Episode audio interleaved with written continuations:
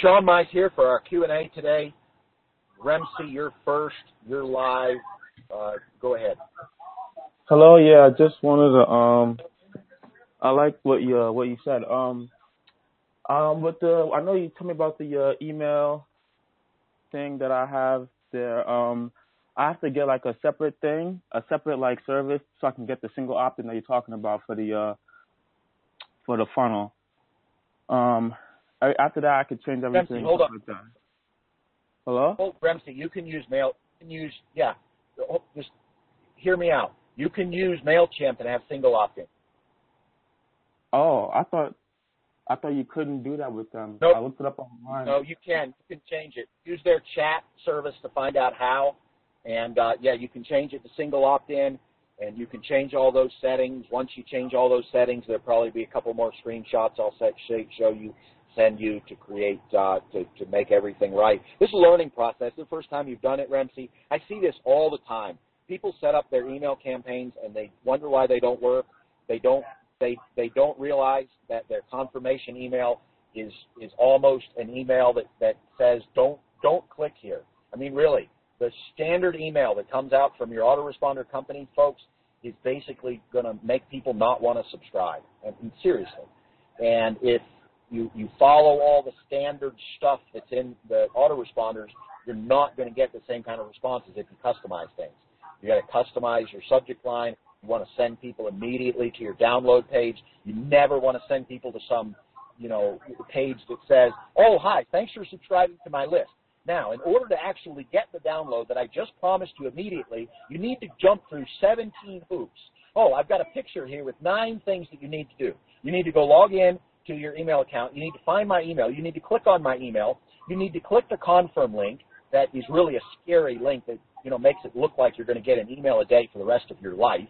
Oh, and then you need to go into the special part of your email uh, function, and you need to whitelist your your email address. Most people probably don't even know what a whitelist is. You need to whitelist the email address. Oh, and if you're in a different email responder than the one that I'm sending you a picture for, it's not going to work that way anyway. So good luck with it all. I mean, seriously, that's how many hoops. I'm not speaking to you so much, Remsi, as I'm just venting because that's how many hoops people make it for people to get on their email list, and they wonder why people aren't on their email list.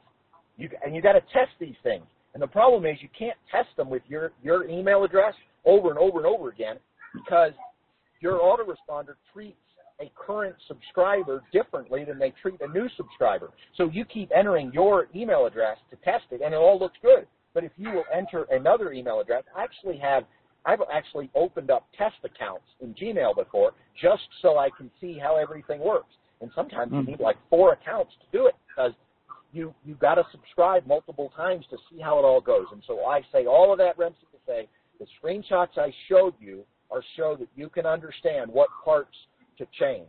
And in the back of my mind, there's a part of me that keeps saying, one of these days, I'm going to sit down and just create an ideal opt-in funnel type of thing that has all the screenshots so everybody can see it. And I just, I never, I never get around to it. Every day I wake up and it's, it's like, oh, that's not the number one thing on my priority list today. Maybe tomorrow. And so, you know, maybe, maybe one day I'll have a client that just says, you know what, I've got the perfect campaign. It works exactly like you teach, and I'm going to create a 20 minute video and upload it to YouTube. And if it's a great video, it, it might go into my email campaign. And if it goes into my email campaign, that person might get, you know, 200 views to their YouTube for the rest of their life uh, every month. I don't know. I mean, I'm not making any promises here. I'm just throwing some ideas out there that, that Remsi, the, the, the mistakes that you made are common to almost everybody almost everybody makes those same mistakes. So don't beat yourself up over it. just recognize that it, just fix those things. And then once those are fixed, I'll probably give you a couple of more. And then once those are fixed, then your email campaign will be ready to go. The problem with leaving your email campaign the way that it is, is even if you go out there and have an amazing video on YouTube, when people try to get through all the hoops that are in your email campaign, only like a third of them are going to make it through the hoops and get your, your email. And the truth of the matter is that the email, the video that you did, that's your download email video, I watched it yesterday, and I don't watch many videos. You know, folks, I get I get so many people send me their videos to watch, and and I I get tons of that kind of thing. You know, can can you watch this thing? And normally, what I do is I open it up and I make sure I can hear the sound of your voice, I listen to you for 30 seconds to make sure that you're not whining or something like that, that you need some elocution lessons if you're going to keep doing these. You know, make sure your graphics are showing up. But I don't, I don't watch 20 minutes of an introductory video teaching me something I already know. But I was so intrigued by your video, Remsi, that I watched the whole video. I, I believe that you are sitting on a gold mine of an idea. You have an idea that a million people around this world could get involved in. And I, I tell you that because I want you to stay excited about what you're doing, but you're also going to have to have the discipline to get these parts right because building your entrepreneurial business is not just about it's not just about innovation. It's also about getting all the pieces in place. How does that sound, Remsi? Oh, good. I really I like it. um, second thing, I'm gonna be making. I'll be making the YouTube videos. Now I'm, I'm making a compilation of them and then put them on YouTube, uh, like you said. I'll be doing that.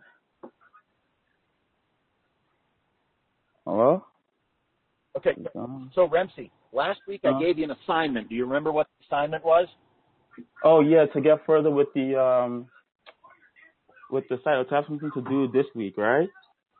Yeah, this week I'm going to be doing a. Uh, yeah, they yeah I made I put um post on my site. My site is up now. So um, I'm gonna put it in the um, accountability place. My site is up now. The posts are there. Everything, uh, a lot, everything is there now. Um, so I'm, I'm gonna post in the, in the accountability center in the uh, the forum. Second thing, I'm gonna do a press release this week. Okay. Um, um, for this week, and that's gonna be it for this week. okay, excellent, excellent. All right, so make that happen. That's your accountability for this week is to make that happen. How does this feel getting something solid done each and every week? It feels good, man. I'm obsessed about this thing, man. Think about it every day. Thanks, Sean, man. Thanks a lot, man. uh, you're very, very, very welcome. So I want to throw something out to everybody on this call. I'm going to go ahead and mute you back out, but I'm going to mute everybody back in in just a moment. And then after we do this, Kristen, I'm going to take your call. But I want to do. I, I just had a I, something I've been thinking about for a while, and I don't know what I would call it. Uh, but I'm, something I'm thinking about doing with the membership, and I'm going to open up the call. And uh, so if you've got, if you know you've got background noise, hit star six on your phone so I can't hear. We won't hear it. You know, if you know that you've got some background noise. If not, we'll bear with it for just 15 seconds. I'm, I'm thinking about creating another category in the forum area. In fact, I'm thinking about redoing the forum so that it's all in one place and you'll be able to see the different forums. And you know, I'll tell you, we we're talking about running your sales letter on the fly. You've been following me for a long time. I teach you folks to create your coaching programs on the fly. I teach you how to create memberships on the fly. You can spend a whole year making it perfect, or you can launch it, see what people like, see what people don't like, and fix what people don't like. And and that's the way that I am able to launch so much so fast. Sometimes people say, Sean, how can you get so much done? It's not because I'm superhuman, and it's not because I work more hours than you do. I may work less hours than you do, but one of the big reasons is because I just launch stuff. I'm like, okay, in two hours, I'm launching a new membership. What do I need to do to do that? Oh, I got to upload the membership software. I've got to route the payments, and I've got to put five posts on there. I got to put a forum on there, and I, whatever it takes, I'm going to have it done in two hours. And and then once it's released, then you look at it and you say what's working, what's not. And so one of the things that I'd like to do at the forum is make it so that it's it's uh, it's all in one place. maybe it's called a forum or accountability. It, it, you know, it's got and then it's got a section for accountability. Anyway, let me ask you this, and you folks can say yes or no, and I'll mute the line here in just a second. I want your honest opinion because there's not a great demand for this, then I probably won't do it. This is usually the kind of thing I send an email out for. But hey, let's face it, those of you that are live, I mean, you're you're you're like the voting members, and and that's not to take anything away from folks that that just listen to recording every week and learn something. But you know, generally, if you're finding a way to get here, probably you're making a greater commitment. And again, I don't want to put anybody down. You're listening to this as a recording, and you're thinking, Sean, what are you what are you saying? The recording? No, the recording's great. Keep keep listening to recording. Keep studying the recording. But if you could make it once a month, folks, and you're in your recording, you've never come to it live. Find a, take a day off. It would be worth it to take a vacation day if you work through this time. It would be worth it to you to take a vacation day just one time, just to get to talk to me for five minutes. And it's not because I'm special but it's because I will push your buttons, I will motivate you, and you'll be like Remsi, and you'll be like Sheila, and you'll be like Kristen, and you'll be like Bruce, and you'll be like Cynthia, and other people that come to this call on a regular basis, and they come. Sometimes they're down in the dumps when they get here. They got a problem. They share it with me. But I don't just answer the problem. I say, look, take action, make this happen, and they do it. Next week they have action. And so I want to I want to see you folks that are on the recordings, just doing the recordings. Find a way to get here once a month anyway, or once every two months, even if it means taking a vacation day. But here's what I'm thinking about doing: is creating a section in the forum where it says uh, like a showcase, like showcase what you're doing. And I'll tell you the reason why I didn't want to do it in the past because I thought, well, if I do something like this, we get a bunch of members in and they'll just spam it and they'll they'll just put something new in there every single day just because they want to get some views. And you know what? I've been watching the way all of you operate in the forum. You guys are all you're very respectful. You do things right. You you, you under promote, if anything. I mean, I'd really like for you folks to be showing off the work that you're doing. Create a new squeeze page. If you whatever you do, I'd really love to see that. And so let me ask you this: Would you like me to create a forum section that is like a showcase section where you can showcase your sales page, your squeeze pages. If you're launching something new, you can showcase it rather than just having to kind of put it in the accountability or the ask me anything section. So just, just say no. Let's take. Yes. Yes, sure. Yes. Yeah, Yeah, that would be definitely. awesome. It'd be it'd be cool. I think that's a great idea. Okay. All right, folks, consider it done. It may not get done today, but consider it done. And if it's not done in a few days, somebody send me an email, hold me accountable. All right. So consider it done. I think that's a great addition to uh, the, the forum, and I, we just haven't done it yet. So we're, we're going to do it. Kristen, you're live. Hi, Sean. Hi, Kristen. Okay, that that that was a great training. I mean, that was really excellent. Thank you for that. Well, you're welcome. Okay, um, my question actually, I it, it's interesting because I actually did kind of what you described yesterday. I sat down yesterday morning. I had an idea. I wrote a sales letter. Well, I had emailed about it the evening before, and then I sat down and wrote a sales letter. Um, and that was pretty cool. I didn't get a big response, but I did. I was proud of myself for sitting down and just writing a letter and mailing it.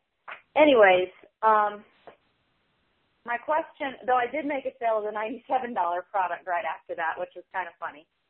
Um, but my my question was, so I've been reading your emails where you were talking about, you know, like the the funnel where you talk about having say around a four hundred dollar product on the front end, and then you know two or three ninety-seven dollar products or whatever on the back end.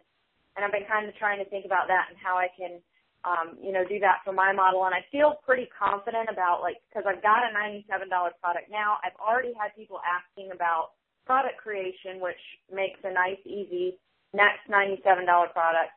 But I'm trying to think like for the $400 product, how do I think about that? Is, should that be just like a, a bigger, more comprehensive product? Should it tackle a bigger topic? Like what, what would your thoughts on that be? So I think that for you, um, so here's the thing. Anytime that you create a hundred dollar product and you pour yourself into it and really teach on a topic, you've really created a four hundred dollar product that you're selling for a hundred bucks. Does that make sense? Okay. That makes sense, yeah. Okay? That's what you're doing. And so when you create a $400 product, it's not going to be any different than a $100 product, except that it's going to have a $400 price tag on it. And what's going to Okay. happen is the people that buy the We're four all looking for that work-life Uh-oh. balance. But as Janet Oh, Kingsford says, boy. balance got a is not problem. something you find. we've got a page that has opened itself. As and we've got to entrepreneurs and business owners, the one Oh, thing that we all scary. want Let's is see. more. All right, I muted. Uh, Kristen, can can you still hear Yeah. that in the background? No, I can only hear you. Kristen. I'm here. Oh, I'm muted. I'm not going Time to focus on what's most important. right, folks. I life. got to find. Um, so how can we run a wildly successful close- business and still have the page. time to enjoy the fruits of our life? Okay, there we go. Whoops. Uh, I had I, I slid. I reopened uh, Firefox before we did this call, and so you get some pages that haven't loaded. And uh, it, anyhow, long story, and we had that noise. We had to get rid of it. So what what ha- what'll happen here is, I mean, normally, Kristen, if you're going to do a $400 training, you are going to add some more things to it than you had in a 97-hour training. But I just say all that to say that your training itself doesn't need to be any better than what you would Okay. train in a 97-hour training. And if you put three to six hours of phenomenal training, that's a $400 training program. Now, what what what most people usually do, and what I usually do, you know, say a $400 training, is I will add something to it. So it may be a homework assignment for each training.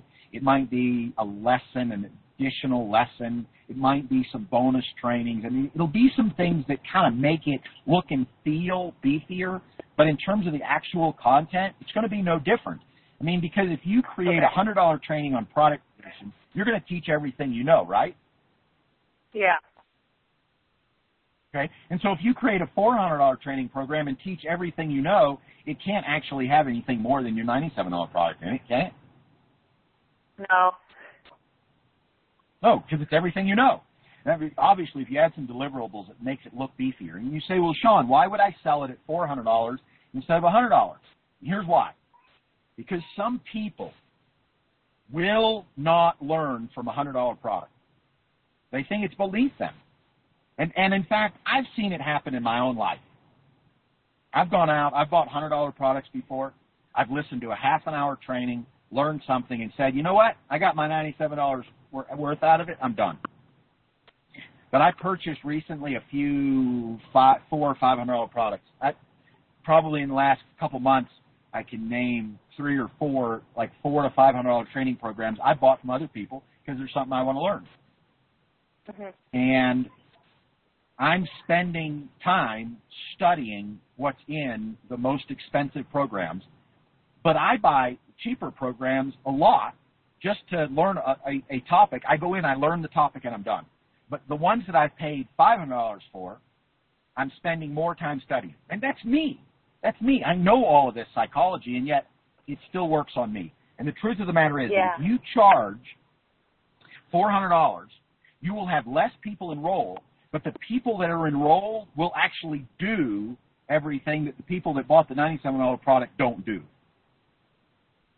And so what it allows you to do is get a higher quality person, not a higher quality person. I mean, come on, as people, we're all same quality.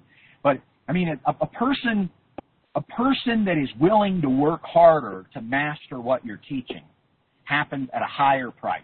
And you can think of it too, Kristen. You've purchased trainings at five hundred or a thousand dollars.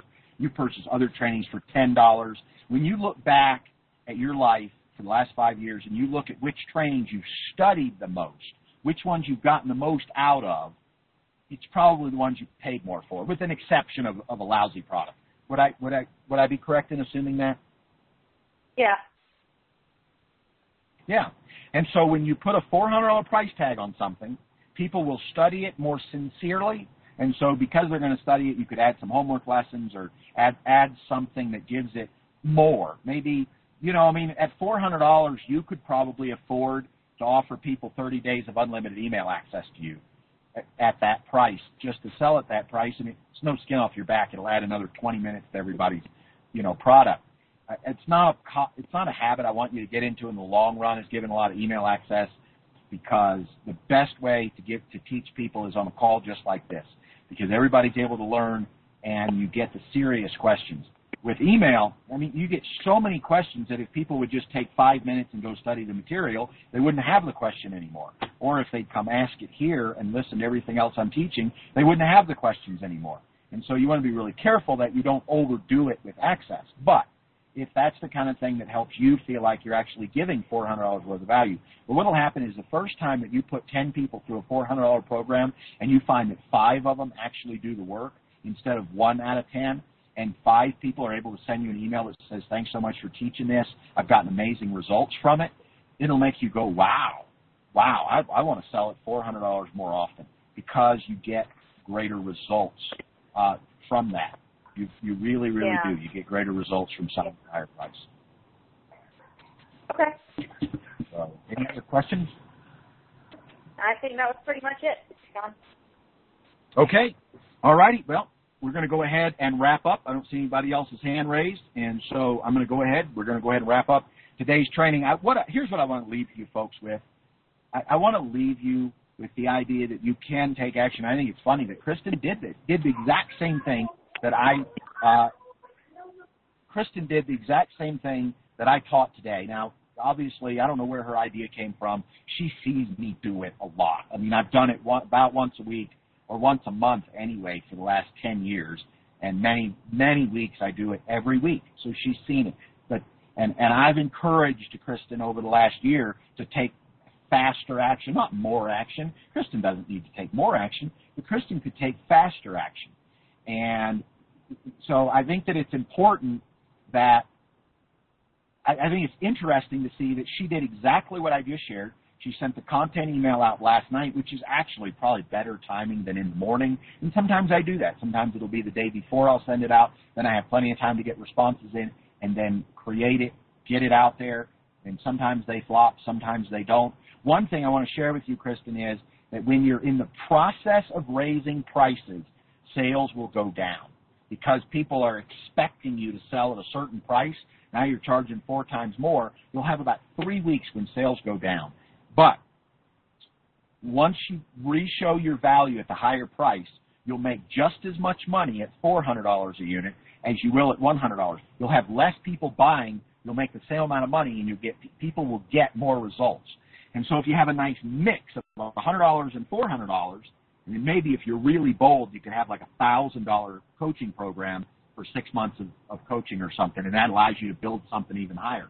But if you're just 100 and 400, you alternate between 400 and 100. You know, when people come onto your list, maybe the first thing they get is a webinar that sells a $400 product, and then if they don't buy the $400 product, they're introduced to a $97 product. Or you could go the other way around. When they're first exposed to your list, they get a $97 sales letter. A number of people buy that. Those people and everybody else gets upgraded to a webinar for $400. Next week, they get an option to buy something for $97. The next week, there's a webinar for $400. The next week, there's a product for 100 You rotate, and you get people to buy at the higher levels, lower levels, and selling at higher levels makes the $97 products look like a better value. So there's a lot of price psychology that we've gone through today. So we're out of time, so I'm going to go ahead and close out for today, and we'll plan on seeing you folks next week for the weekly coaching call.